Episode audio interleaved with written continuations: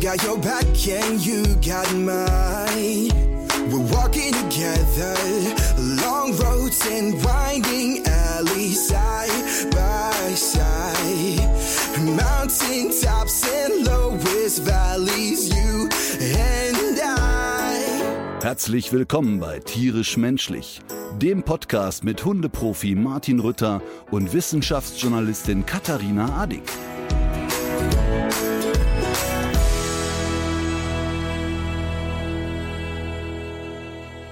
Guten Tag.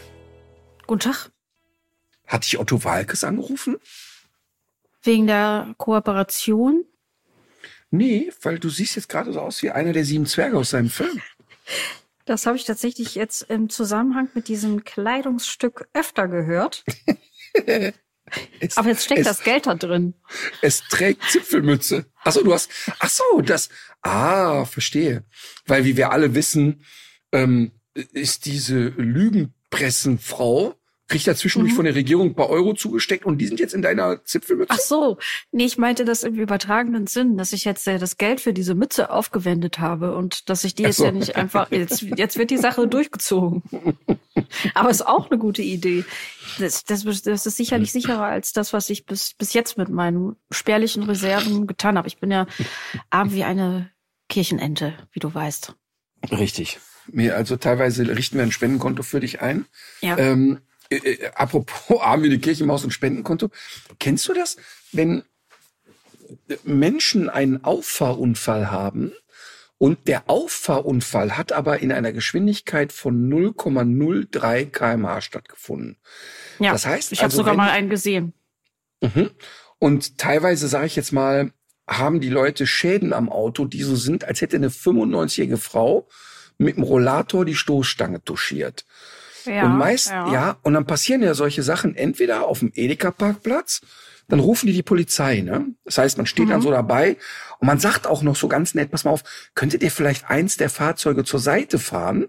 Denn dann könnte der Rest der Welt sich einfach weiterdrehen. Mhm. Und dann sagen die nein, die Polizei möchte davon sicherlich ein Foto machen, wie der, ich zitiere, Tathergang war. Ja, natürlich. Die Forensiker kommen dann, die ganze Spusi und alles. Da, da darfst du nichts mehr anfassen. Ist doch klar. Das ist ein, erstmal ist das ein Kriminalfall. Das muss behandelt werden wie jeder andere Kriminalfall auch. Und je nachdem, wie ausgeglichen man ist, möchte man ja entweder schmunzelnd zugucken und warten, bis die Polizei kommt und komplett entnervt aussteigt und sagt, Leute, euer Ernst, dass ihr dafür angerufen habt. Oder man möchte beide Menschen immer wieder mit dem Kopf auf die Motorhaube schlagen und sagen, seid ihr irre? Es ist nichts an den Autos zu sehen und wir sind nicht in der Zeit, wo wir sagen, so jetzt gehen die noch mal in einen tieferen Check, ob nicht doch bei 0,03 kmh und einem leichten Touchieren ein Achsbruch stattgefunden hat. Und auf dem Edeka-Parkplatz kann ich das noch aushalten. Aber wo ich wirklich denke, dass die Leute bestraft werden müssten, ist, wenn die im Stau bei Schritttempo sich kurz antitschen. Beide steigen aus, stellen fest, es ist nichts an den Autos. Dann macht man bitte drei Fotos, tauscht die Telefonnummern aus und dann geht's weiter. Was machen diese Geisteskranken? Die sorgen für den nächsten Stau. Die bleiben einfach da stehen, stellen ein Warndreieck auf und du denkst, boah, da vorne muss was Schlimmes passiert sein. Dann fährst du ein Schritttempo dran vorbei und denkst, sag mal, sind die irre? Also die bringen sich ja selber auch in Gefahr. Und dann Ja. stehen die da und machen auf einer zweispurigen Autobahn eine Spur schon mal zu, weil da nicht mal ein Kratzer am Auto ist. Ich kann das nicht verstehen. In Frankreich ist mir... Wollte ich gerade Frankreich- sagen. In Frankreich ganz andere Nummer. Die Leute laufen, fahren alle mit ihren getapten, also wie richtig mit Gafferband getapten Außenspiegeln rum. Es ist denen einfach völlig egal, wie das Auto aussieht. Aber Hauptsache, es rollt noch weiter. Ich verstehe das wirklich, dass Menschen sagen, hey, ähm, ich möchte klären, wer den Schaden zahlt, ich kann mir die Reparatur nicht leisten, das verstehe ich alles. Aber wenn doch beide aussteigen und sehen, da ist nichts, nichts oder ein Kratzerchen, dann machen wir nur drei Fotos und dann geht die Fahrt weiter. Nein, der Deutsche sorgt dafür, dass das erstmal geklärt wird. Und im Prinzip müssten die bestraft werden. Irgendwie gibt's sowas wie Amtsmissbrauch oder was weiß ich, wie man das nennt. Finde ich gruselig, Ja. ey. Boah, furchtbar finde ich das. Äh, Finde ich auch. Ich habe aber tatsächlich auch so einen Aufreger der Woche.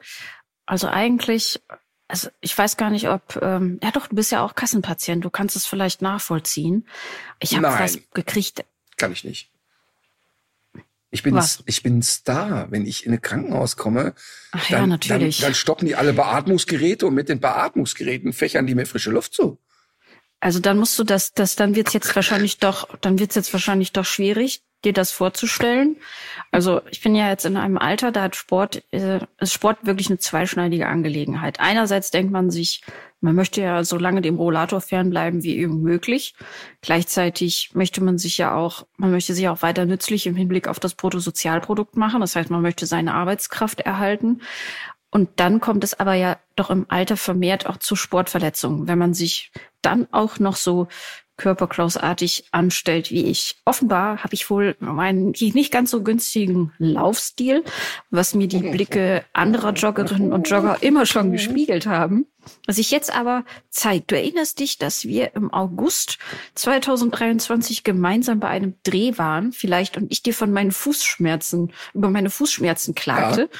Und du noch meintest, du musst mal so eine Ganganalyse machen und so weiter und möglichst zu Meier Wohlfahrt. Äh, aber der hatte keine Zeit für mich. Jedenfalls. Der heißt aber Müller Wohlfahrt, aber ist nicht schlimm.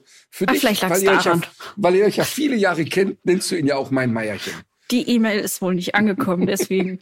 und dann war ich jetzt kürzlich bei der Orthopädin, also einige, einige, einige Monate später, weil ich hatte gehofft, dass sich dieses Zipperlein in Wohlgefallen auflöst. Und es war auch ein bisschen schwierig mit Arzttermin und so weiter, war viel zu tun. Jedenfalls ähm, ging es dann in die Richtung, das Gespräch nahm irgendwie eine merkwürdige Wendung. Nachdem man die Füße in Augenschein genommen hatte, gab es auch einen Ansatz für eine mögliche Therapie, die da Physiotherapie war. Ich habe dann gedacht, na gut, Oh, oh. also Jetzt habe ich gedacht, du machst so ein Wortwitz wie Physio. oh, nee, nee, ah, das wäre, das merke ich mir für äh, für Eckert. Ja. Das ist, glaube ich, ja, ja, ja, ist, ist notiert. also ich habe noch, ähm, ich habe jedenfalls noch gedacht, ah, Physiotherapie, wenn Leute meine Füße anfassen, oh, schwierige Situation, aber ähm, es nützt ja nichts. Der Schmerz ist ja so nicht weggegangen. Ich hatte auch mal eine Woche Ibo genommen und so weiter, ohne Effekt. Und dann sagte die Orthopädin aber, nachdem sie mir das als Option aufgezeigt hatte, aber das kann ich Ihnen nicht aufschreiben. Und dann habe ich gesagt, Weil ja, aber bist. ja, aber warum? Ja, sie könnte mir jetzt ja nicht ähm, Physiotherapie aufschreiben für irgendwas, was ich mir in meinem Freizeitsport zugezogen habe. Da habe ich gesagt, ja, Moment, ganz genau, äh, so wissen wir das ja gar nicht. Ne? Vielleicht laufe ich ja sonst auch einfach krumm. Ähm, in jedem Fall habe ich gesagt, entscheidet man dann im Zweifel gegen den Versicherten. Daraufhin hat sich eine etwas ambitioniertere Diskussion zwischen uns beiden entwickelt, weil ich es doch sehr schräg fand, dass ich nach Monaten Schmerzen und äh, nach wirklich, nachdem ich die Hoffnung aufgegeben hatte, dass es sich einfach von selber wieder löst, dann einfach vor die Aussage gestellt wurde, dass man mich nicht behandeln kann. Also gar nicht, ne? Und ich habe mein Unverständnis darüber dann auch zum Ausdruck gebracht. Und daraufhin haben wir uns dann geeinigt auf drei Physiotherapieeinheiten. Normale sind offenbar sechs. Ich hatte in meinem ganzen Leben noch keine Physiotherapie, deswegen weiß ich sowas gar nicht. Und daraufhin sagte mir die Orthopädin aber, äh, es sei eben in der breiten Bevölkerung noch nicht angekommen, aber die Kassen würden eben diese Mittel gar nicht mehr zur Verfügung stellen. Und es sei auch für sie, ähm, es sei auch für sie wirtschaftlich kaum noch möglich. Also das sind wahnsinnige Zwänge, unter denen die Praxen da stehen. Und äh, sie hat mir dann, als sie gesehen hat, dass ich auch Journalistin bin, hat sie mir einen Flyer mitgegeben äh, von der Berufsgenossenschaft und einigen anderen Berufsverbänden. Da ging es irgendwie darum, genau, Hashtag Praxenkollaps. Und ich muss sagen, ich, bei mir ist es jetzt das erste Mal, dass ich sowas in Anspruch nehmen wollte. Und auch das erste Mal, dass ich da in dieser drastischen Form von gehört habe. Also, dass die Leute, also, dass die, dass gerade so Fachärztinnen und so weiter, dass die wenig Zeit haben für Gespräche, dass dieses Katalogsystem der Krankenkassen zum Beispiel auch das Arzt-Patientengespräch so gut wie gar nicht honoriert, sondern eher bestraft, ist ja irgendwie ein alter Hut. Aber was ist denn das Problem, wenn ich jetzt mein, mit meinen 40, 42 Jahren mal einmal Physiotherapie kriegen soll? Da kann doch jetzt keine Das ist ernst, ganz einfach. ja? Ist ja ganz einfach erklärt. Das Problem ist, dass die Krankenkassen privat äh, geführt werden. Das heißt, ähm, das sind Wirtschaftsunternehmen, die Gewinne erzielen wollen. Also sagen die, also Frau Adig, Sie könnten jetzt eine Sportprothese kriegen. Sie können sich aber auch im Schwarzwald bei dem, der früher die Kuckucksuhren gemacht hat, so ein wunderschönes Holzbein schnitzen lassen. Oder ein Rad. Kosten Zehntel. Ja, genau, genau. Oder sie sparen ja auch, wenn sie nur einen Schuh benutzen. ne? ähm, und, und das ist so pervers. Und ich ärgere mich da so sehr drüber, weil das ja im Grunde eine, eine falsche Diskussion ist. Ich habe da wirklich bei dem Thema Schnelltemperatur, weil ich das tatsächlich oft erlebt habe und wirklich, wirklich häufig erlebt habe. Ich bin Kassenpatient, jetzt bin ich aber in der privilegierten Situation, dass ich mir im Zweifel eine Zusatzbehandlung kaufen kann, weil ich eben ein wohlhabender Mensch bist. bin. Ja. Krösus, ne? weil ich ja ab und zu durch meinen Geldspeicher Mhm, schwimme, wie, wie Onkel Dagobert. und Eva, muss ich das vielleicht so vorstellen, wie der, wie der, wie der Gold, Goldmull, von dem wir schon mal gesprochen haben. Richtig, richtig. Der schwimmt ja Richtig, eher ne? so ja, durch den Sand, ja. Und da kann ich dir sofort zwei, drei echt äh, sehr handfeste Beispiele nennen. Also das Problem ist wirklich, dass das Kassensystem oder dass das Gesundheitssystem auf Gewinnmaximierung ausgerichtet ist. Und das, das, das ist halt ein Problem. Ne? Ja, das aber heißt also, inwiefern kommen die Ärzte denn da ins Spiel oder ins Schleudern? Die müssen doch erstmal müssen die werden doch, weg. Nein, nein, nein, nein, nein, nein. Die wo, wie, woher kommt der Druck? Ja, pass auf, der Druck ist ganz einfach. Ein mir sehr vertrauter Mensch, der eine internistische Praxis hat, der sagt, pass auf, ich habe hier so und so viel Kassenpatienten, ähm, das und das kann ich mit denen machen und alles, was darüber hinausgeht, bekomme ich von der Kasse nicht erstattet. Ach so. Er sagt, der sagt, ich könnte also jetzt im Prinzip von 30 monatlichen Tagen nach 13 Tagen, exakt nach 13 Tagen meine Praxis schließen für den Rest des Monats, weil alles, was jetzt noch kommt, ist nur noch Dienstleistung von mir. Die krieg ich nicht bezahlt. Fertig. Also der hat dann so und so viel Budget pro Patient pro Quartal und alles, was darüber hinausgeht, macht ihm ein Problem. Aber das gilt Ähm, auch für Leistungen, die er selber gar nicht erbringt. Also wenn er zum Beispiel jetzt was anderes verschreibt, zum Beispiel die Person braucht ganz Das- dringend, ja. Das kann ich nicht beurteilen tatsächlich, das weiß ich nicht. Ähm, aber tatsächlich für alle Leistungen, die Sie selber irgendwie erbringen, kriegen Sie nur ein so und so viel Kontingent pro Patient und gewisse Leistungen sind dann einfach nicht mehr drin. Und deshalb ist dieser mir sehr vertraute Internist, sagt, pass mal auf, sobald ein Patient meine Praxis betritt, von dem ich auch nur eine Sekunde denke, der könnte krank sein, den schicke ich sofort weg. Weil ich mir einfach die Behandlung dieses Patienten überhaupt nicht leisten kann. Den Ja. schicke ich sofort zu einem anderen Kollegen, zu einem Experten, dem drücke ich sofort eine Überweisung in die Hand, drücke den einmal und sage, Mensch, da wünsche ich Ihnen doch viel Erfolg. Ähm, weil für eine ernstzunehmende Behandlung habe ich hier keine Kapazitäten. Und das ist ein krankes System. Und dieser Mensch, den ich da meine, der leidet emotional sehr darunter. Weil der sagt, ich bin nicht Arzt geworden, weil ich hier sitzen will und nach drei Minuten ein Gespräch abbrechen muss, weil ich sonst Mitarbeiter entlassen muss, weil ich sonst die Praxis hier nicht mehr halten kann. Ich muss also im Schnelldurchlauf die Leute durchorgeln und ähm, kann ernsthaft gar nicht kranke Menschen heilen. Und, und das ist scheiße. Und, und da kann ich dir viele Beispiele nennen. Ich hatte hier schon einmal erzählt, dass die Marleen eine Zahnfehlstellung hat, die sich gerade anbahnt. Und ganz klar sagt der Kieferorthopäde, also völlig klar wissenschaftlich belegt, diese Zahnschiefstellung wird in vier Jahren diesen und jenen Winkel haben. Und dann zahlt die Krankenkasse Ihnen die, äh, die Standardzahnspanne und dann können wir das angehen. Dauert dann aber so und so viele Jahre, bis das wieder weg ist. Ähm, wir könnten aber jetzt hingehen und solche Invisibles da reinmachen und dann ist das alles super und in einem Jahr hat die Ruhe und es deformiert sich der Kiefer überhaupt nicht. Müssen sie aber selber bezahlen. Das heißt also, die Krankenkasse sagt, wir warten doch erstmal, bis ein richtiger Schaden entsteht, der auch wirklich für eine, für eine Büroangestellte zu diagnostizieren ist. Und dann sagt die, ja, das stimmt, die Zähne sind schief. Also machen wir jetzt mal ein Spänkchen drauf. Und das ist total irre, dieses System. Ähm, Ja. Das ist, das ist, äh, oder Augenarzt, ganz klar. Der Moritz, der braucht ja im Prinzip, wenn er die Brille nicht am Bett liegen hat, findet der in seinem Zimmer nicht den Ausgang. Also der hat sieben Dioptrien, der sieht gar nichts ohne diese Brille. Und wenn ich dann zu einem Kontrolltermin muss und es ist wichtig, dass der regelmäßig die Augen kontrolliert bekommt, weil der eine fortschreitende Erkrankung hat, die man beobachten muss. Und dann jedes Mal, wenn ich bei dem Augenarzt anrufe und sage, hey, ich hätte gerne einen Termin für einen Moritz, kommt die Frage, ähm, also angenommen, ich rufe da jetzt im Januar an, dann sagen die, ja, Blätter, Blätter, August. Ja, sage ich, August ist ein bisschen spät, weil äh, der, der sagt, er sieht nicht mehr so richtig. Also die Augen sind schlechter geworden. Ja, äh, dann, ja, weil sie jetzt sind Anfang August. Das war's.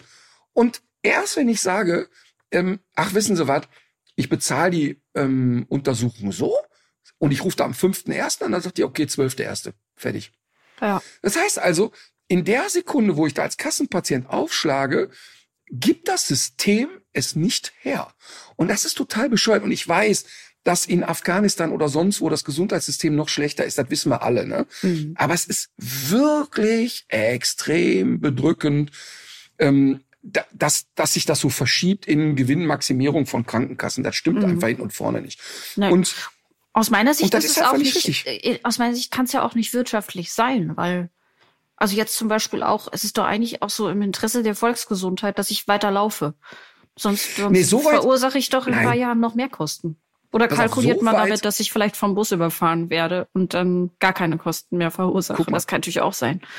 das ist ja das ich eher. So, ja, so weit denkt der Gesetzgeber ja schon gar nicht. Also zu sagen, lass uns doch mal ja, aber die Ähm, gewinnoptimierten Kassen, weißt du? Ja, nee, auch nicht. Weil eigentlich könnte man ja jetzt hingehen und sagen, pass mal auf, wir alle wissen wissenschaftlich, dass zum Beispiel eine gesunde Ernährung zu weniger Erkrankungen führt, weniger Rauchen, weniger Alkohol führt alles zu mehr Gesundheit. Ja. Mhm. Also könnte man doch sagen, ähm, pass mal auf, es ist irgendwie nicht schlau, wenn sie rauchen, weil sie in 40 Jahren hier mit Lungenkrebs liegen. Ähm, jetzt kriege ich vielleicht einen, einen schwer suchterkrankten Raucher nicht davon weg. Ich könnte aber doch die Aufklärungsarbeit leisten, dass vielleicht weniger junge Menschen anfangen zu rauchen. Wäre ja theoretisch möglich zumindest. Mhm. Ähm, wird aber, ist aber nicht interessant. Oder wenn man sagt, ähm, pass mal auf, da ist jemand, ähm, der möchte gerne irgendetwas Gesundheitsförderndes machen, kann sich das aber im ersten Schritt nicht leisten, könnte das vielleicht eine Krankenkasse finanzieren, weil es ja ein Rechenbeispiel ist. Alles, was an Prophylaxe ist, interessiert die einfach nicht. Mhm. Und das ist aber tatsächlich nicht nur Krankenkasse. Ähm, das erlebe ich ja auch in vielen Firmen. Ich habe ja mit vielen mittelständischen Unternehmen zu tun. Und wenn du dich da mit den Leuten unterhältst und sagst, mal, was können wir denn mal machen, dass den Mitarbeitern hier gut geht? Also, dass die gerne hier hinkommen, dass die Bock haben, dass eine gute Stimmung ist, dass die echt gesund sind auch, mit einer gesunden mentalen Einstellung zur Arbeit kommen, dann werden vielleicht noch in sozial engagierten Unternehmen so ein paar Alibi-Maßnahmen durchgeführt, aber so richtig dran glauben tut ja eigentlich keiner. Ja. Und, und ich finde das sehr beklemmend. Ich finde das wirklich sehr beklemmend. Also, ich auch. Ja, Äh, ich ich habe zwei, zwei Klassengesellschaft. Ist es wirklich. Äh, ich habe tatsächlich, wir haben natürlich heute auch wieder verschiedene Tierthemen auf dem Zettel, aber ganz kurz vorher, einfach weil du es jetzt gerade gesagt hast und wir ja auch schon öfter mal drüber gesprochen haben. Jetzt läuft ja das Experiment bei dir in der Firma mit dem freien Freitag schon eine ganze Weile. Ja. Wie lässt ja, sich das, über ein Jahr. äh, wie läuft das denn eigentlich? Ja, wir haben ja, ähm, für die, die es noch nicht wissen, ich habe vorletztes Jahr auf der Weihnachtsfeier ähm, den Mitarbeitern zwölf Urlaubstage pro Mitarbeiter zusätzlich geschenkt und gesagt, okay, wir machen das so, dass wir die Firma immer an einem Freitag zumachen und sagen so, jetzt fertig, verlängertes Wochenende, wunderbar. Großer Aufschrei von Seiten der Steuerberatung, äh, große Bedenken von manchen Führungskräften unserer Firmen. Wie soll das gehen? Wie soll das gehen?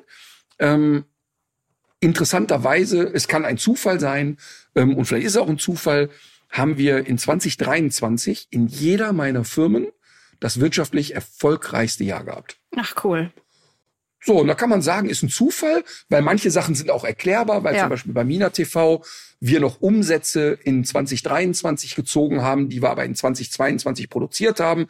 Aber man muss sich das so vorstellen, Fernsehvertrag abgeschlossen, wir kriegen einen Produktionsauftrag, der wird dann schon in 2022 halb erfüllt. Eigentlich arbeiten wir nicht mehr dafür, aber die Honorierung kommt erst bei der finalen Abnahme des Senders. Also kann es schon mal sein, dass wir Arbeiten in 22 leisten, die in 23 erst geltend gemacht werden.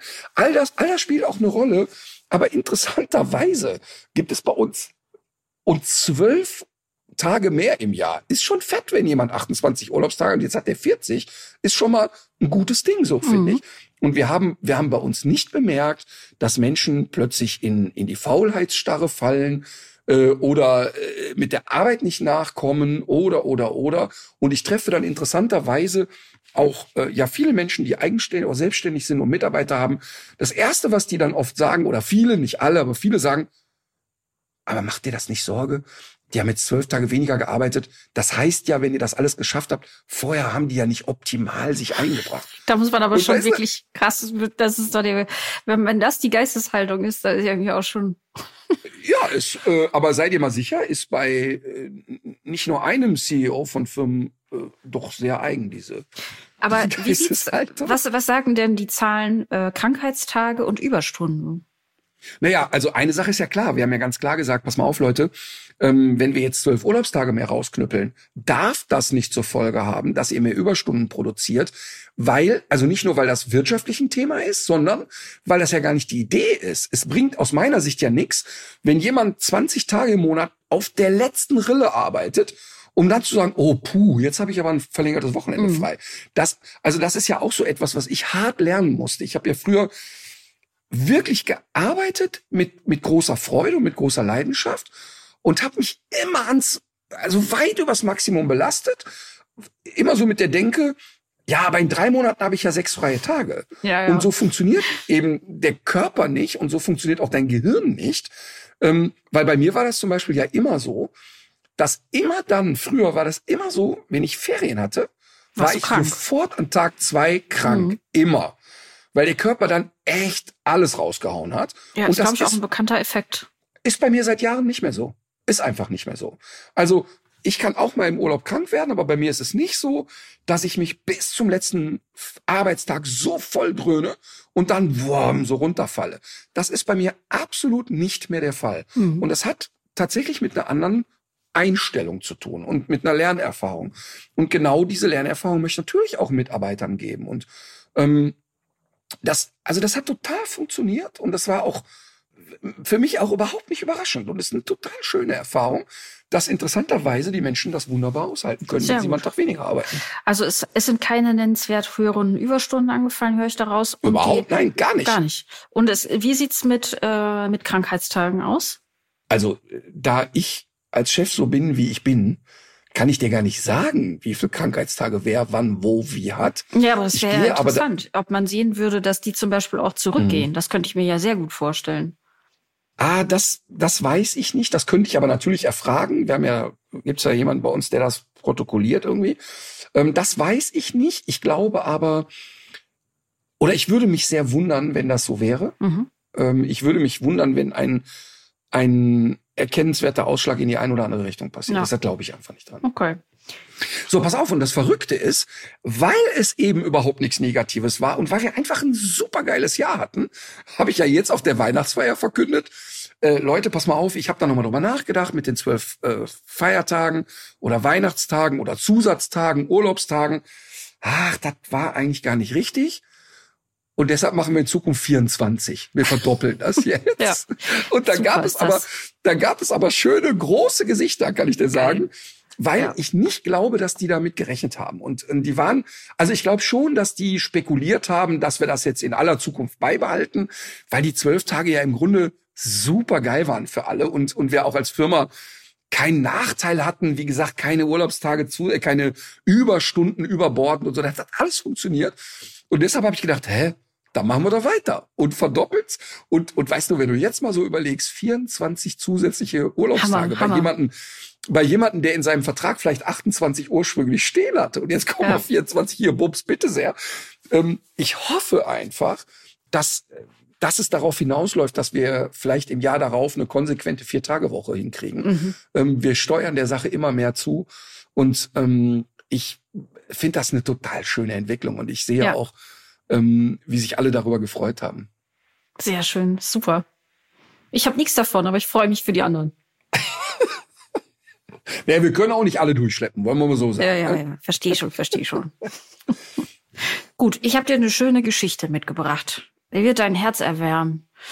Äh, du weißt ja sicherlich, der Igel ist Tier des Jahres 2024, was bei Biodiversitätsexperten wie äh, Thomas Hören zum Beispiel durchaus auch immer für Gelächter sorgt, weil mit diesem Tier des Jahres ist auch eine gewisse Konzeptlosigkeit verbunden, beziehungsweise es hilft den Tieren und ihren Lebensräumen vor allem äh, aus seiner und aus der Sicht vieler anderer ExpertInnen relativ wenig. Aber sei es drum, der Igel hat's verdient. Ähm, ist ja auch klar, Insekten sterben, Igel fressen viele Laufkäfer, für die wird's immer dünner, wenn es immer trockener wird und so weiter und so fort. Aber jetzt gibt es ja noch diese Bedrohung, von über die wir auch schon oft gesprochen haben, Mähroboter. Und ich weiß nicht, ob du es mitbekommen hast, mhm. aber ein Schüler aus Baden-Württemberg hat äh, im vergangenen Jahr eine KI entwickelt für Mähroboter, die dazu führt, dass diese KI eben an den Igel, an den Igeln herum, drum, um den Igel herumfährt. Also der Mähroboter fährt drumherum. Und jetzt kommt's. Dieser Schüler, der das parallel Geil. zu seinem Abitur gemacht hat, Sebastian Albert, ist schwerbehindert. Und der hat diese Programmierung mit einem Finger sozusagen gemacht. Beim Zusammenbauen ja, des, des Geräts hat, haben seine Eltern ihm geholfen. Ähm, ist, finde ich, eine Super. wahnsinnig gute Idee. Er hat das, er hatte wohl irgendwann mal einen SWR-Beitrag gesehen über das Problem und danach hat ihn das nicht mehr losgelassen und äh, dann hat er das entwickelt. Ich finde es, also es ist natürlich super, dass es das gibt. Ich finde, es ist so eine beachtliche Leistung und aber auch cool, was man doch mit KI auch machen kann, ne? Weil so der Fokus auf von von KI ist ja immer so negativ, was äh, droht uns da und so weiter. Aber ich hoffe, dass das schnell Serie wird. Weißt du, warum ich gerade Gänsehaut habe? Also wirklich messbare Gänsehaut, weil ich mich immer darüber freue, wenn so rauskommt, übrigens darf ich vorstellen, das ist ja der junge Mensch, der gerade Kluges tut. Und weißt du, ich könnte den knutschen, ohne den zu kennen, weil das immer wieder so schön ist. Und ich bin ja wirklich, ich hasse das, wenn so die Geisteshaltung ist und die an bei vielen Leuten verbreitet ist. Ne, die Jugend von heute und die jungen Menschen und so, ne? Mhm. Und es gibt so wahnsinnig viele kluge Kids irgendwie oder Jugendliche oder junge Menschen. Ich finde das einfach mega und und wenn und und zeitgleich beschämt es mich auch immer, wenn ich so darüber nachdenke, wie ich so war. Wenn ich daran denke, wie ich so mit, keine Ahnung, 17, 18, 19, 20, ja. mit welcher, also wirklich mit, mit, mit wie wenig klugen Gedanken ich ausgestattet war. Ging mir auch so. erstaunlich. Ja. Ich dachte, boah, ich hätte einfach mega, wenn ich so, wenn ich solche Geschichten höre oder, ja, da gibt's ja so viele Geschichten und, und dann, und dann denkst du so, warte mal eben, als du 19 warst, hast du den ganzen Tag am Müttelsheimer See gelegen und hast mit einem Kumpel darüber gestritten, wer geht jetzt die Currywurst holen. Und das, so, so, so ging dann der Tag um. Wahnsinn. Ich bin da echt ehrfürchtig und ich liebe das, wenn ich, wenn ich so engagierte, kluge Menschen treffe. Toll. Ganz toll. Es klingt aber eigentlich auch nach einem guten Tag, das, was du da gerade geschildert hast. kommt, ein bisschen, kommt ein bisschen drauf an, wenn das fünf Jahre in Folge passiert, geht so. Ja, okay, das kann ich mir schon vorstellen. Ähm, ich habe jetzt heute, äh, die, die, die Hörermails waren einfach sehr, sehr ergiebig in Bezug auf zwei Themen. Also es sind jetzt keine klassischen ähm, Fragen, mhm. sondern es ist in einem Fall ist es ein Sicherheitshinweis, beziehungsweise es passt auch ganz gut in unsere Rubrik kuriose Verletzungen. Ich lese mal vor. Wir verbringen vier Wochen in Italien. Unsere beiden Eurasier wie immer dabei. Ich habe mir da extra von Aldi die Martin Rütter Latex Hundeleine gekauft. Praktisch wegen Ist nicht dem Latex. vielen Regen. Ist nicht Latex. Ist Bio-Tarn Soft- wahrscheinlich, ne? Nee, ist Soft-Vinyl. Softvinyl. Ah ja, okay. Gestern plauderte ich mit Passanten auf der Straße und spielte mit der Leine in meiner Hand, meine 25 Kilo Rüde im Sitz neben mir. Und dann schoss eine Katze aus dem Nichts auf die Straße und mein Rüde startete durch. Mein linker Ringfinger war umwickelt mit der neuen Martin Rütter Leine und ich fühlte nur noch einen furchtbar schlimmen Schmerz. Der Ringfinger ist gebrochen und im Krankenhaus hat man einen Gipsverband angelegt. Eine Operation könnte folgen. Ich sende euch Fotos. Oh, bitte nicht. Bitte warnt doch in eurem Podcast davor, Finger in die Leine zu bekommen. Es war ganz klar mein Fehler. Ach, guck mal, ich hätte jetzt gedacht, das soll irgendwie aus so eine Klage hinauslaufen. Und weil sie immer wieder auch Martin Rütterleine geschrieben hat. Und ich habe jetzt daraus gelernt, eigentlich nehme ich eine Flexileine für meine Rüden. Oh Gott. Interessanterweise Oh Gott. wäre dann mein Finger noch heil. Hm, Ja. Interessanter Hinweis. Mhm. Aber ich habe mir Martins Worte zum Thema Flexileine ja zu Herzen genommen und seine robuste Leine bei Aldi gekauft. Also zwei Sachen. Ne? Erstmal halten wir kurz fest, die Leine hat gehalten.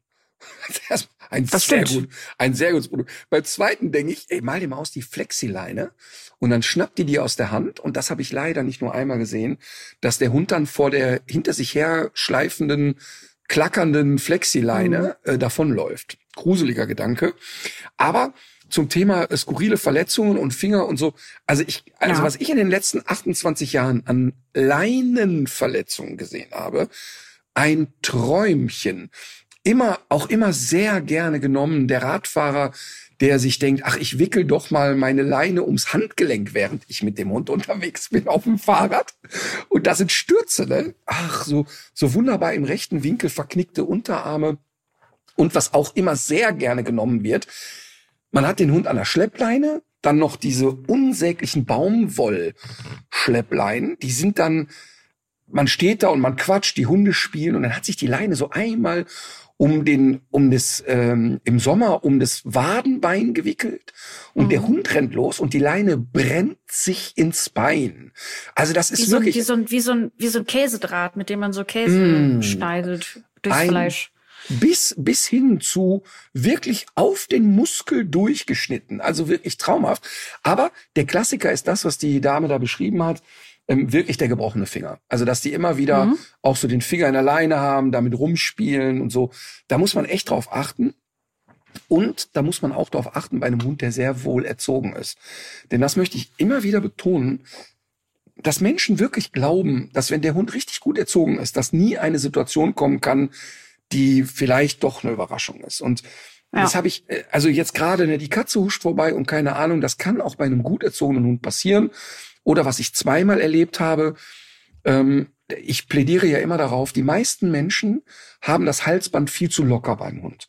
Und wenn der Hund nach vorne zieht, ist das ja kein Problem.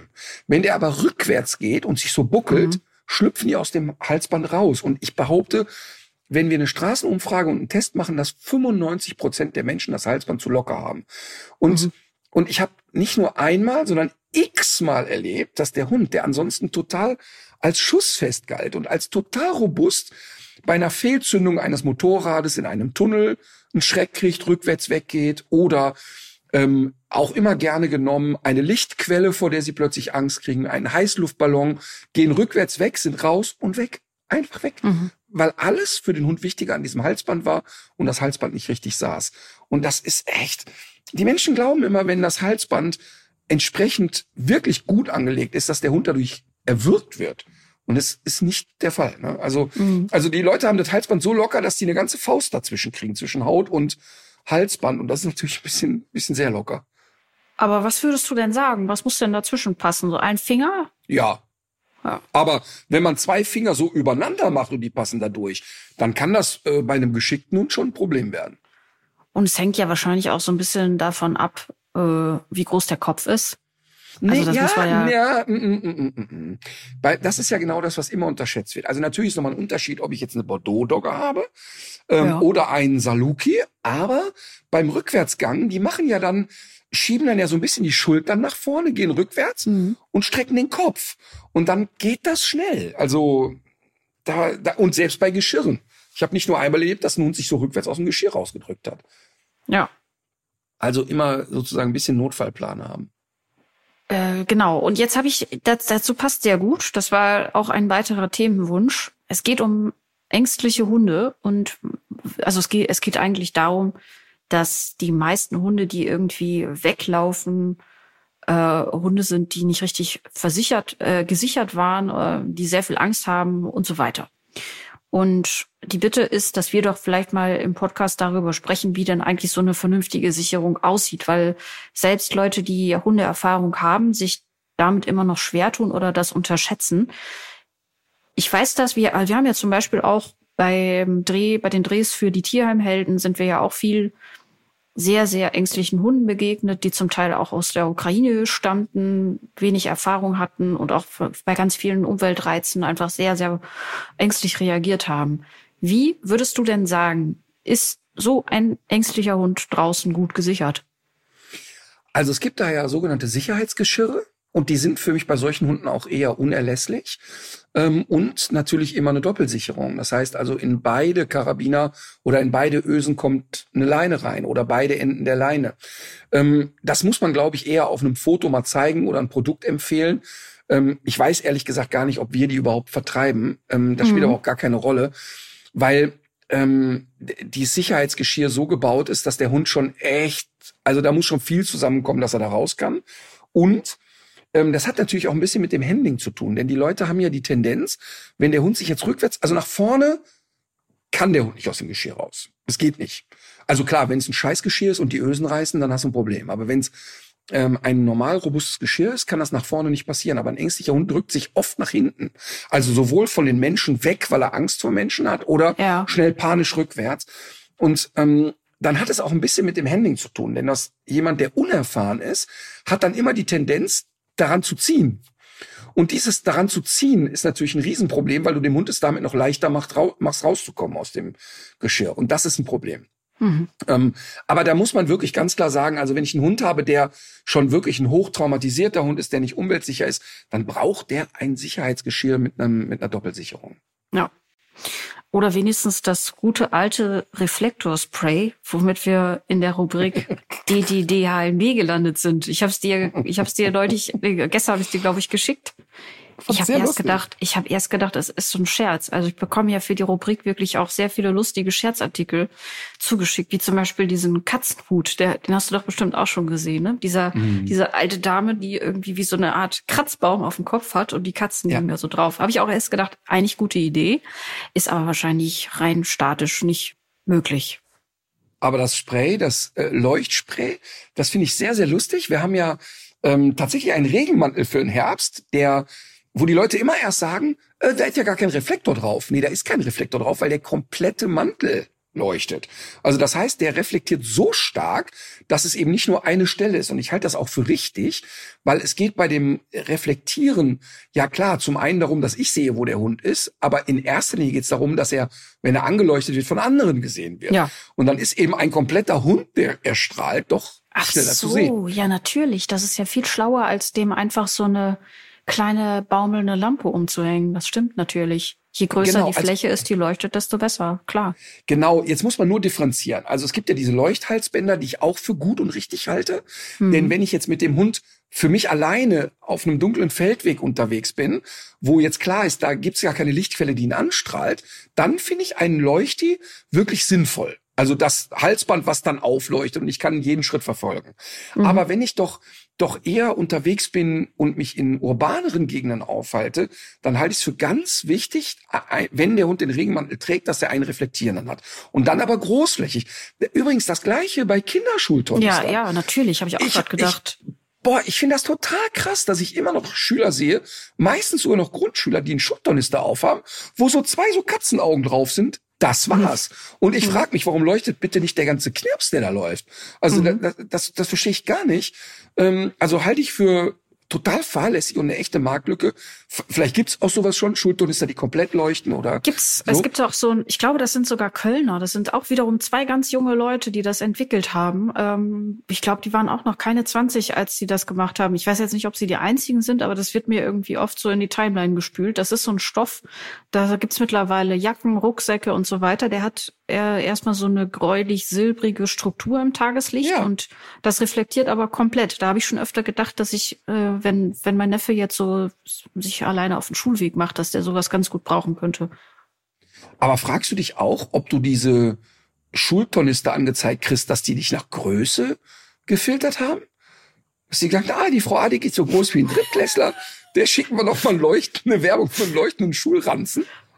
Ich war ja, ich war ja, als ich zur Schule gehen sollte, war ich ja so absurd klein, dass die äh, anderen Schüler in der ersten Klasse dachten, ich sei ein kleines Geschwisterkind, was sich dann gleich auch wieder verabschiedet mit den Eltern und waren darüber sehr irritiert, dass ich mit baumelnden Beinen dann einfach sitzen blieb. Und tatsächlich war es auch so, dass es gibt ja diese Schuleingangsuntersuchung, dass, hm, dass es die Auflage gab, dass ich auf keinen Fall mein, mein Tornister alleine tragen kann. Also ich durfte zwar zur Schule, aber ich durfte das Ding nicht tragen. Katharina Hadig hat, die ersten, Katharina hat die ersten vier Jahre in der Grundschule den Schultornister von Barbie getragen. Und so einiges ganz, erklärt So ein ganz kleines Heft. Genau. Und es erklärt auch einiges, dass Katharina in den ersten vier Schuljahren gab es im Prinzip auch keine Arbeitsmaterialien für sie. Nee. Das heißt, die Bildung Keine begann in Chance. Klasse neun. Ja. Ich habe auch immer nur die Hälfte von der Tafel gesehen. So, aber wir waren eigentlich bei dem Leuchtspray und da geht's tatsächlich so, dass ein Hersteller sagt, äh, man kann da Pferden und Hunden äh, mit so einer Schablone einen Stern anlegen, dann sprüht man das Leuchtspray da drauf und dann äh, läuft das Ja, Tier vor einem genau. her und, und hat dann sozusagen Einhorn-ähnliche äh, Drucke auf sich. Richtig. Pferde, Hunde, Lustig. Hühner, theoretisch kann man alles damit besprühen. Ich war mir nicht sicher, ob es ein äh, ob es ein Fake ist. Ich, man kann es aber bestellen. Ich, man, es bleibt vielleicht, vielleicht abzuwarten, was dann ankommt, wenn man sein Geld dafür gelassen hat. Das habe ich jetzt noch nicht ausprobiert. Ich habe jetzt aber für diese Rubrik tatsächlich zwei Vorschläge mitgebracht, weil Sekunde, ich beide. Sekunde, Ja. Sekunde. Ich möchte nur noch mal einmal kurz darauf hinweisen, dass wenn man so ein Spray nimmt, Ach so. wir kennen das nicht und können das nicht beurteilen. Mhm. Das heißt, wenn jemand wirklich auf die Idee kommt, zu sagen, ich find's mal witzig, ich probiere es mal aus, vielleicht mal einmal das Spray dem Tierarzt vorher zeigen und mal gucken, ob das wirklich für die Hundehaut geeignet ist. Das kann ich natürlich überhaupt nicht beurteilen. Ach so, ja, ja. Also für total berechtigter Hinweis. Ähm, für, in meinem Kopf ist es, ist es so absurd, das Projekt, dass ich gar nicht dachte, dass, dass jemand ernsthaft ausprobieren kann. Aber du hast natürlich völlig Ah, recht. Doch, doch. Ja, ja. Ich, ich, äh, man sieht das ja in den Pferdestellen auch, dass ja auch ganz viele ähm, junge Mädels, wenn die ihre Pferde fertig machen, auch so Glitzerspray auftragen und Auf das Ähm, Pferd. Absolut. Und auch ähm, die, die Hufe dann irgendwie mit Glitzerzeug lackieren. Ähm, äh, und ich kann das natürlich null beurteilen, ob das jetzt gesund oder ungesund ist, aber das ist nicht ganz unüblich. Und ich gehe jetzt erstmal davon aus, dass die ähm, ähm, Pferdeleute dann schon wissen, dass das ein Gag ist und dass das für ein Pferd nicht schädlich ist. Aber ich kann es eben einfach nicht beurteilen. Mhm. Okay, gut. Wichtiger Hinweis. Kommen wir aber doch zum zweiten Proje äh, Produ Produkt aus dieser Rubrik. Ich bin mir nicht sicher, ob das Ding fake ist oder ob es das wirklich gibt. Diese, diese Stehhilfe für Pinscher Dobermänner Ohren. Oh, ähm, das, was du Hast du da... es gesehen? Ja, das ist ganz schlimm, was du da geschickt hast. Du meinst, es ist Ähm, echt? Ja, natürlich. Natürlich. Und zwar Folgendes passiert. Es ist ja in Deutschland immer noch verboten, Gott sei Dank, und wird auch verboten bleiben, dass man dem Hund die Ohren kopieren darf. Mhm. Man hat das ja beim Dobermann getan und da gibt's übrigens einen, äh, ja, ich weiß nicht, was da sein will, Hundetrainer ist es wahrscheinlich nicht, obwohl er gibt da lustig Ratschläge, irgendein Petfluencer, der natürlich regelmäßig angeschnauzt wird, weil sein Dobermann kopiert ist. Und ähm, immer wieder kriege ich Zuschriften, sag doch mal was, sag doch mal was. Ähm, weil viele behaupten, er hätte den Hund bewusst aus dem Ausland gekauft, um den Kopiertier einführen zu können. Ähm, da ich das aber nicht beurteilen kann, ähm, werde ich an keinster Weise mich da irgendwie äh, gut tun. Was ich aber sagen will, ist, wenn dem Hund die Ohren kopiert werden, die wollen ja, dass die Ohren stehen. Mhm. Und die werden dann getaped. Das heißt also, der Hund, du musst dir vorstellen, wenn die Ohren früher kopiert wurden beim Dobermann, die sind ja erstmal, hat der Dobermann ja Schlappohren Ja. und eine ganz normale Route. So, so kommt er erstmal zur Welt. Und dann gehen die hin und mit so einer Art Stanze, also musst dir vorstellen, wie so eine Plätzchenstanze, ähm, wo man so die Sterne mit ausdrückt, ähm, werden also dann die Ohren geschnitten und kopiert und dann sind die erstmal dreieckig.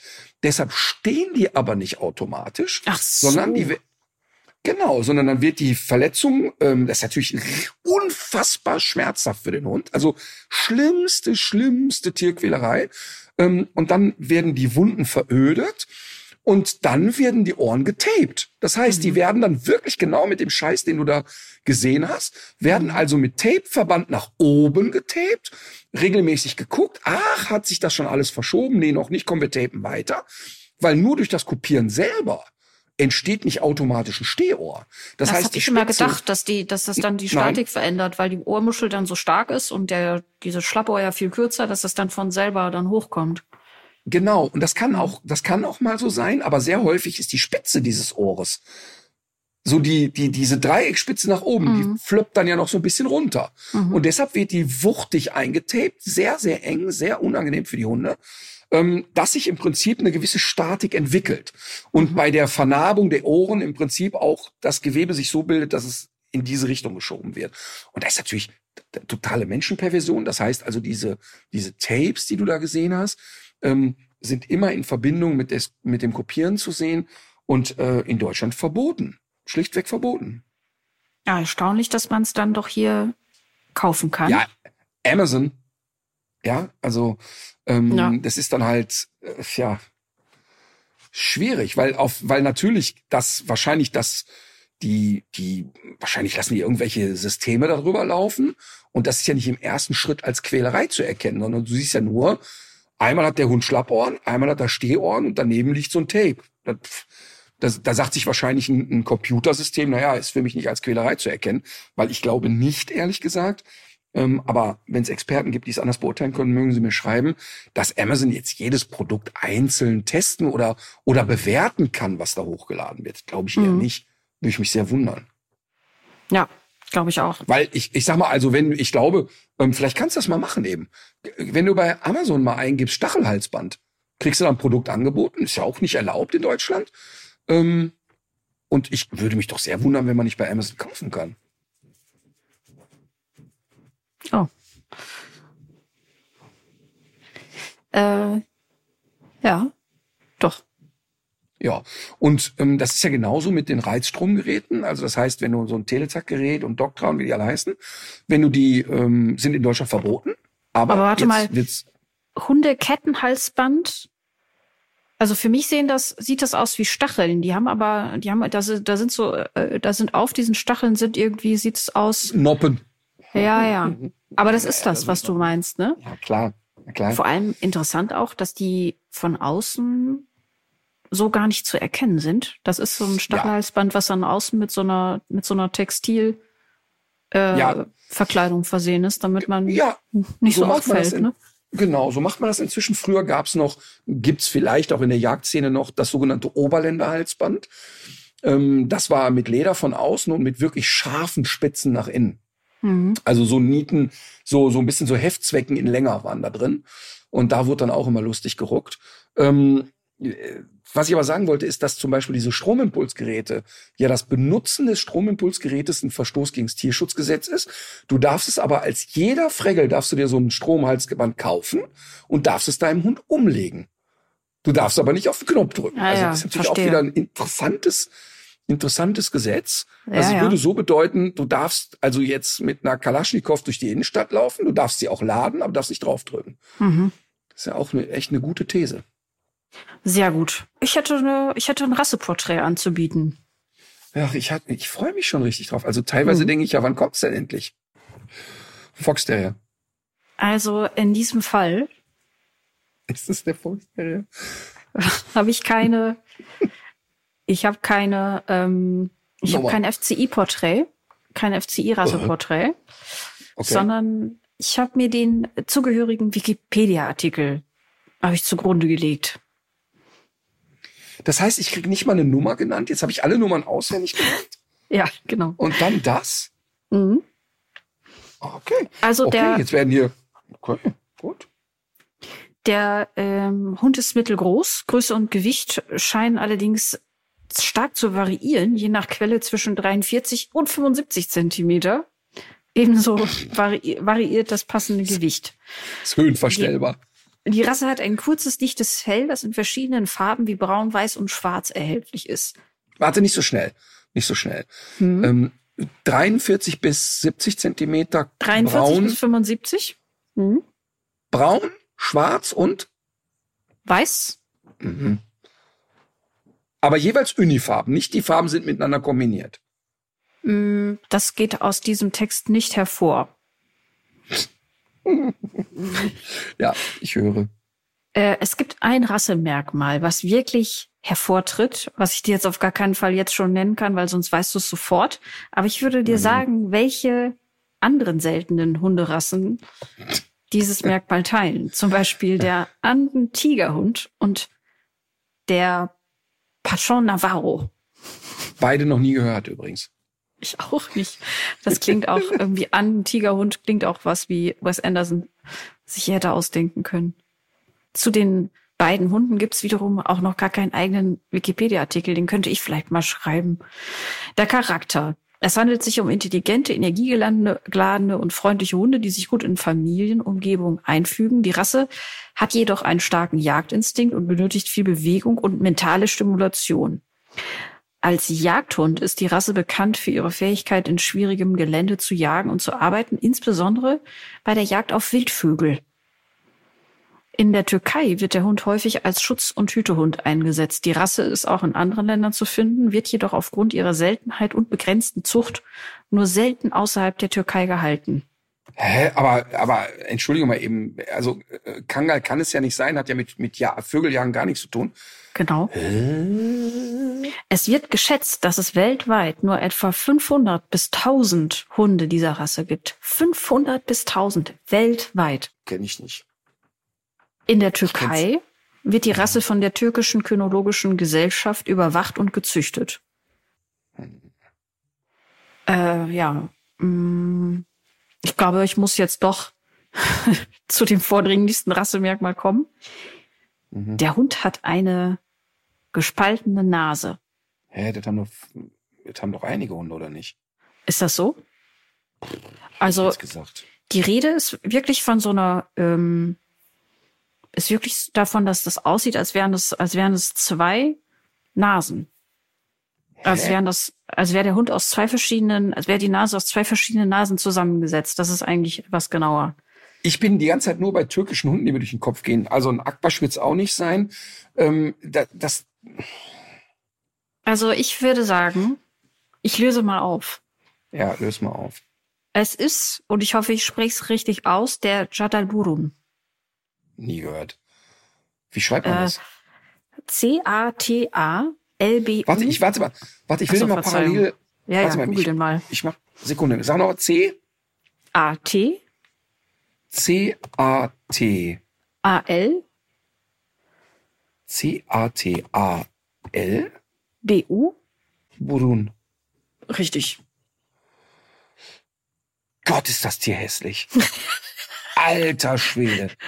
Das habe ich tatsächlich Junge, auch Junge, gedacht. Boah, Also- wer macht denn sowas bitte? Ich habe auch gedacht, also wenn man diesen Hund sieht, dann kommt man doch nicht auf die Idee, damit weiter zu züchten. Der muss also doch, ich glaube wirklich, dass sein großes Pfund die Seltenheit ist und dass man ihn aufgrund dessen erhalten will. Das ist ja fast eine Karikatur. Es gibt auch, der Legende nach soll er wohl auch besonders gut riechen können aufgrund dieses geteilten Riechtrakts, Uiuiui. aber dafür gibt's wirklich keine äh, schlüssigen äh, Nachweise. Also wenn ich jetzt, also ich habe wirklich noch nie diese Rasse gesehen. Ne? Die hat ja Mhm. so, wenn man die so stehen sieht, ja ein bisschen was vom Pointer, wenn man so, so die Mhm. ganze Körperart, sag ich jetzt mal. Ne? Aber ich habe jetzt ein Foto nur das Gesicht und dann würde ich jetzt sagen, das ist auf jeden Fall ein Tschernobyl-Opfer, Mhm. weil ähm, weil der Hund wirklich auch mit der Nase und so weiter wirklich aussieht, als wäre ganz, ganz schwere äh, genetische, Genetische. Defekte. Mhm. Auf jeden Fall. Ähm, ja, also keine Ahnung. Ich vielleicht hat es irgendeinen Sinn, den ich nicht erkenne. Also es- die Doppelnase ist, ist tatsächlich auch ein genetischer Defekt, der beim Menschen auch als Hasenscharte bekannt ist. Ich weiß gar nicht, ob man das Mhm. heute noch so sagt. Wahrscheinlich nicht. Lippenspalte. Gaum, Ja. Gaumenspalte vielleicht. Ja, ähm, aber ich, ich habe, also ich bin jetzt wirklich interessiert. Äh, also wahrscheinlich sitzen jetzt alle Hundetrainer vor dem Podcast und sagen, ey, wie wenig weiß der eigentlich? Ich hab nie gesehen den Hund. Also Mhm. wirklich noch nie gesehen. Sehr gut, das hatte ich nämlich Krass. auch gehofft. Ich glaube auch, also das ist ziemlich genau das, was auch wir ja auch schon mal mit Achim Gruber besprochen haben, äh, was so diese Puzzlei mit ähm, genetischen Fehlern eigentlich betrifft bei manchen Züchtungen, weil was jetzt zum Beispiel bei, was ich bei diesem Hund gelesen habe, ist, dass die Welpensterblichkeit relativ hoch ist, weil denen aufgrund dieser Spaltung irgendwie die Sogwirkung fehlt, wenn sie Mhm. an den Mutterzitzen saugen. Also auch da muss ich, da muss ich doch sagen, selten ja, aber ist das so erhaltenswert? Steht, glaube ich, auf dem anderen Blatt. Aber interessant ist, dass ich habe jetzt mehrere Fotos, gucke ich mir gerade parallel an. Mhm. Und die meisten Hunde, die ich da sehe, schielen. Ich habe jetzt acht Fotos und sechs, eins, zwei, drei, vier, sechs davon schielen. Mhm. Also es kann ja gut sein, dass das äh, so ein genetischer Defekt ist, der verschiedene verschiedene Probleme verursacht. Ja, ich sehe, was du meinst. Es ist wirklich keine Vielleicht- Schönheit. Vielleicht wirkt's auch durch die, durch die, sag ich mal, also vielleicht redet man sich jetzt ein, dass es, aber doch. Doch, die, ja gut, die Nase sieht natürlich viel breiter aus. Vielleicht sehen die Augen dadurch ein bisschen zusammenstehender aus. Aber schon echt schräg. Ach, lustig. Ich bin gerade, das ist echt lustig. Äh, an der Stelle, äh, liebe Grüße an Tine Kaltenecker. Das ist sehr, sehr lustig. Ich bin gerade auf einem österreichischen Artikel dazu. Und der ist geschrieben von Christine Kaltenecker, eine Journalistin, die ich schon ein paar Jahre kenne. Selber sehr hundeambitioniert. Und die hat diesen Artikel geschrieben, auch sehr, sehr kritisch, sag ich mal, über das Thema, kennst du Hunderassen mit zwei Nasen? Ach, Ja. Das ist lustig, das ausgerechnet auf ihren Artikel steht. Ach so, Aber- aber dann können wir, äh, den Artikel können wir ja vielleicht noch dazu in die Shownotes packen. Ja, ich glaube nicht, dass das jetzt ein streng wissenschaftlicher Artikel ist, aber ähm, warte mal, nein, so und hier steht auch mal, hier steht, um einmal mit dem Hirngespinst aufzuräumen, nein, Spaltnasenhunde riechen nicht besser. Hunde riechen genau Mhm. wie wir mit der äh, Riechschleimhaut im Naseninneren davon auszugehen, dass die Größe der äußeren Nase einen Unterschied macht, ist genauso, ist absolut absurd. Ein Cocker Spaniel hört ja auch nicht besser, weil er große Ohren das ist ja auch genau. mm, mm, mm. Ja, die gespaltene Nase ist einer menschlichen Lippenspalte nicht unähnlich und steht ebenfalls durch das unvollständige Zusammenwachsen während der Embryogenese. Dadurch, dass aber hier gezielt auf dieses Merkmal gezüchtet wurde, handelt es sich offensichtlich um eine erbliche Komponente. Der Züchter kann Doppelnase Mitteleuropa bedenklich. Kuschelkissen, Hundsmann, man sollte davon ausgehen, dass kranke Welpen einfach aussortiert wurden und ohne große Nachforschung zu betreiben sind. Also auch ein ganz klar, ne? Also ähm, ich glaube, kein schlauer Move, sowas weiter zu produzieren. Mhm.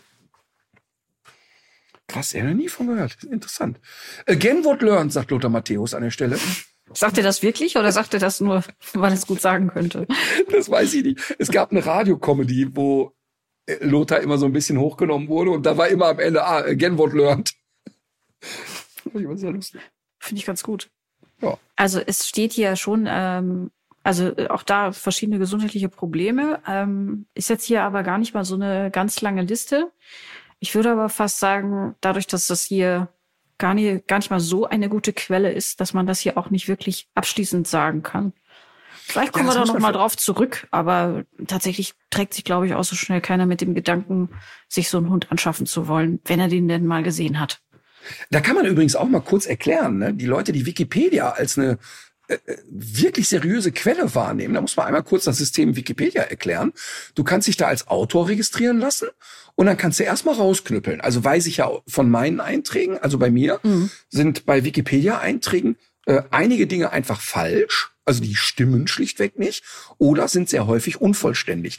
Und wenn wir dann Wikipedia darauf hinweisen und sagen, äh, Entschuldigung, Sie haben geschrieben, zwölf Bücher sind aber 16, äh, können Sie bitte die vier noch aufnehmen, kommt dann, entweder werden wir gesperrt, weil die sagen, wir manipulieren unsere eigenen Einträge, wir wollen die aber nur richtig stellen, ähm, ist also ein hochkomplexer Vorgang. Und das Interessante ist, wenn du einmal als Autor registriert bist, kannst du erstmal raushauen. Also das heißt, du kannst es erstmal verbreiten. Also Wikipedia kann man als Quelle benutzen, aber ich glaube, wenn man sich ernsthaft mit dem Thema beschäftigt, sollte das nicht die einzige Quelle sein. Nee.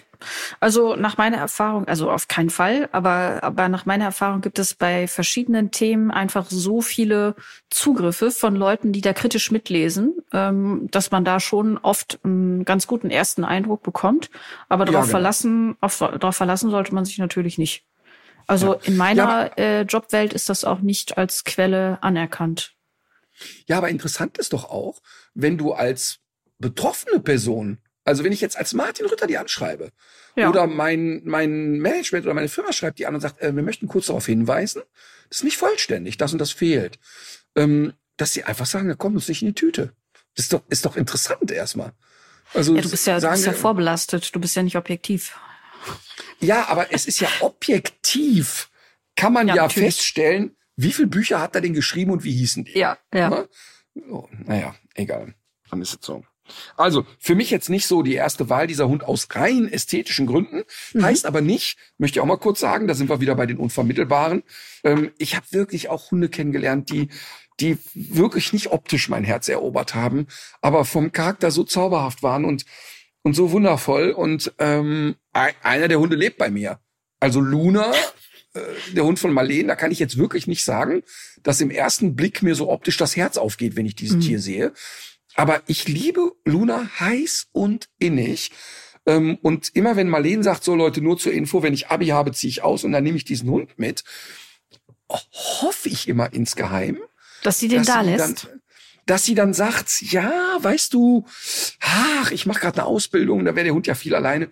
Ähm, da spekuliere ich ein bisschen drauf, weil mir dieser Köter inzwischen so ans Herz gewachsen ist und ich die echt so richtig gern habe. Obwohl die optisch ja nur wirklich nicht schön ist. Ähm, aber, also für mich nicht.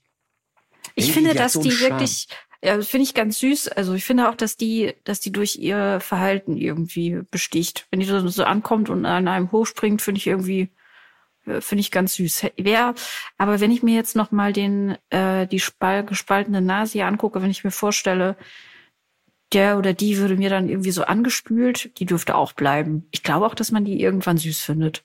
Ge genau, und das meine ich auch. Wir haben ja auch einen Hund bei den Unvermittelbaren verm vermittelt.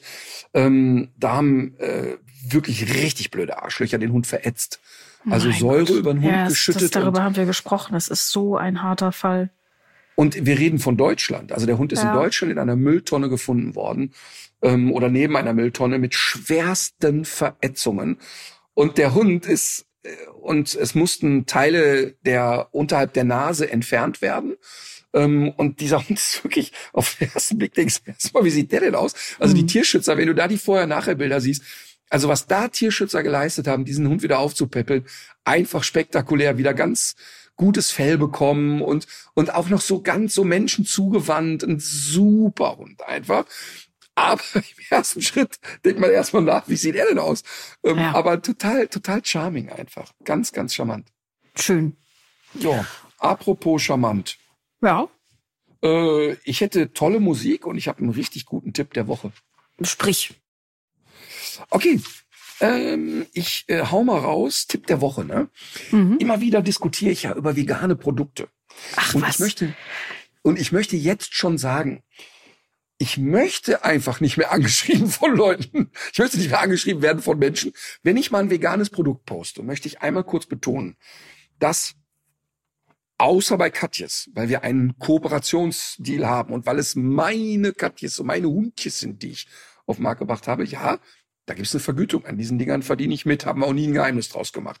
Wenn ich aber eine vegane Bratwurst empfehle, da möchte ich weder bepöbelt werden, ich möchte mir das Fleischessen nicht verbieten lassen. Ich möchte nicht lesen, doch ich möchte es lesen, weil es wahnsinnig lustig ist. Der macht dafür jede Scheiße Werbung und verdient sich doof und dämlich. Ähm, hier kommt wieder so ein Fall. Und zwar, ich habe wirklich früher als junger Mann so gerne Spare Ribs gegessen und mochte das wirklich gern.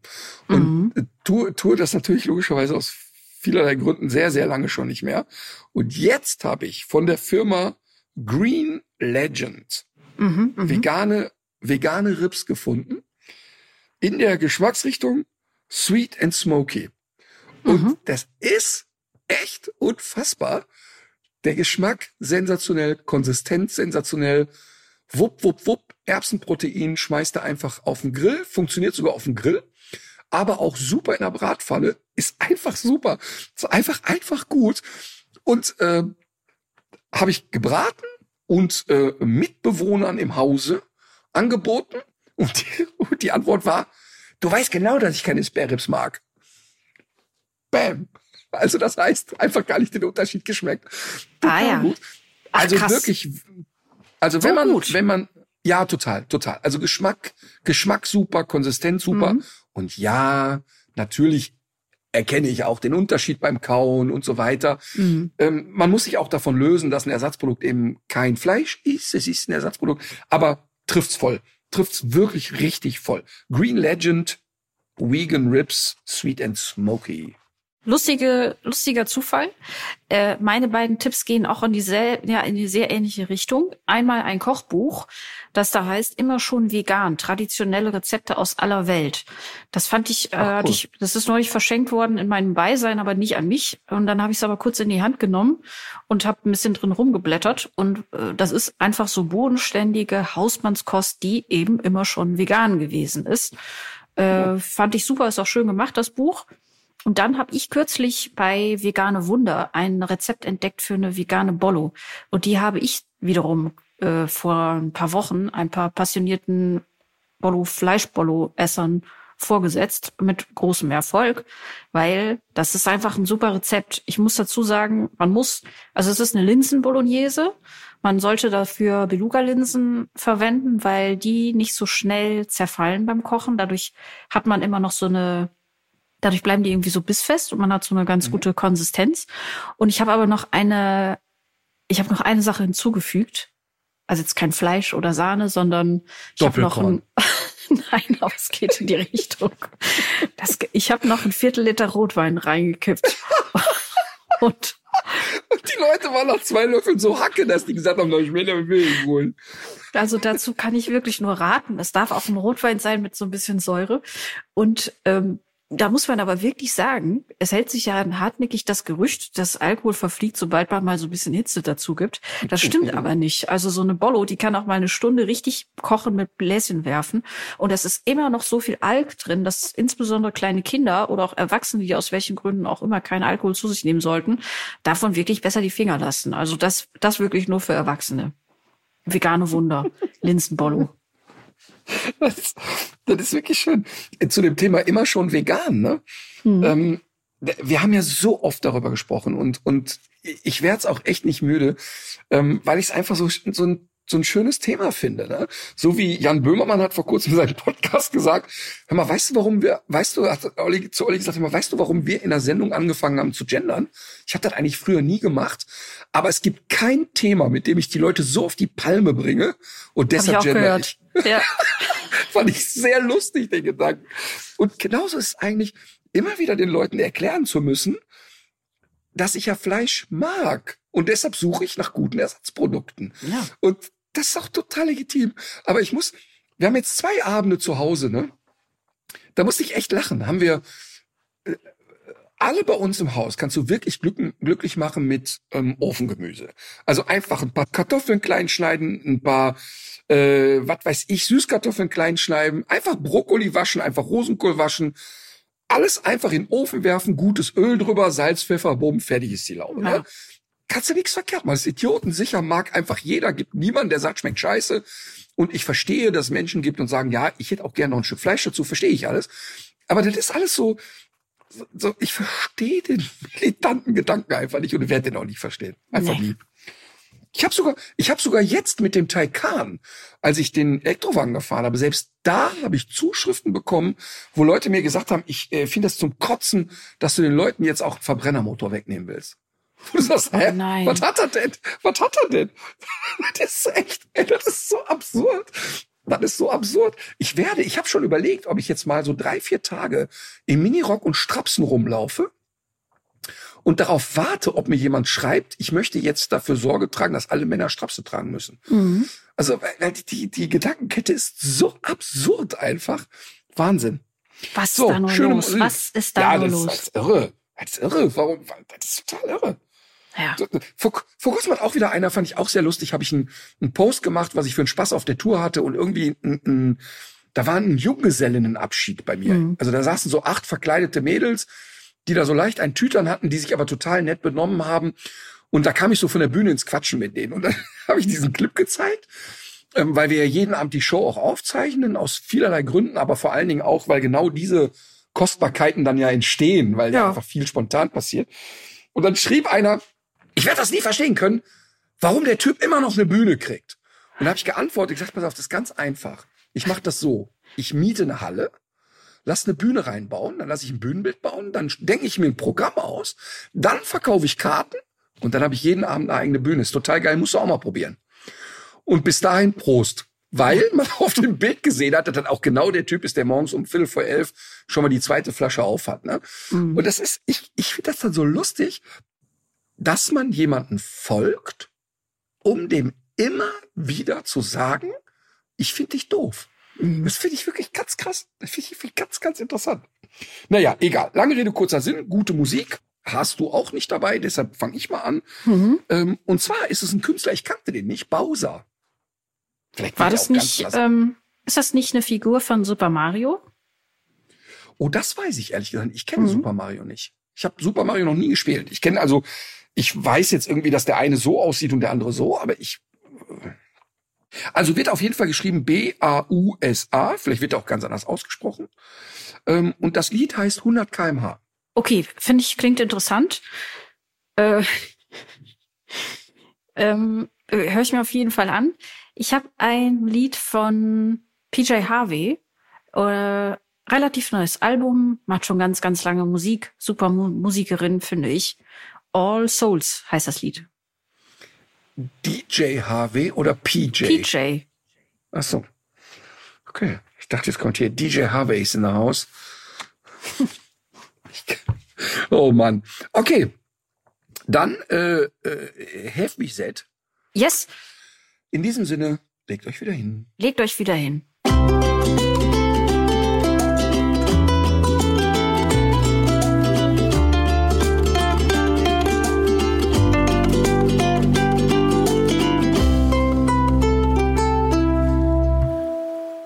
Dieser Podcast ist eine Produktion der Audio Alliance.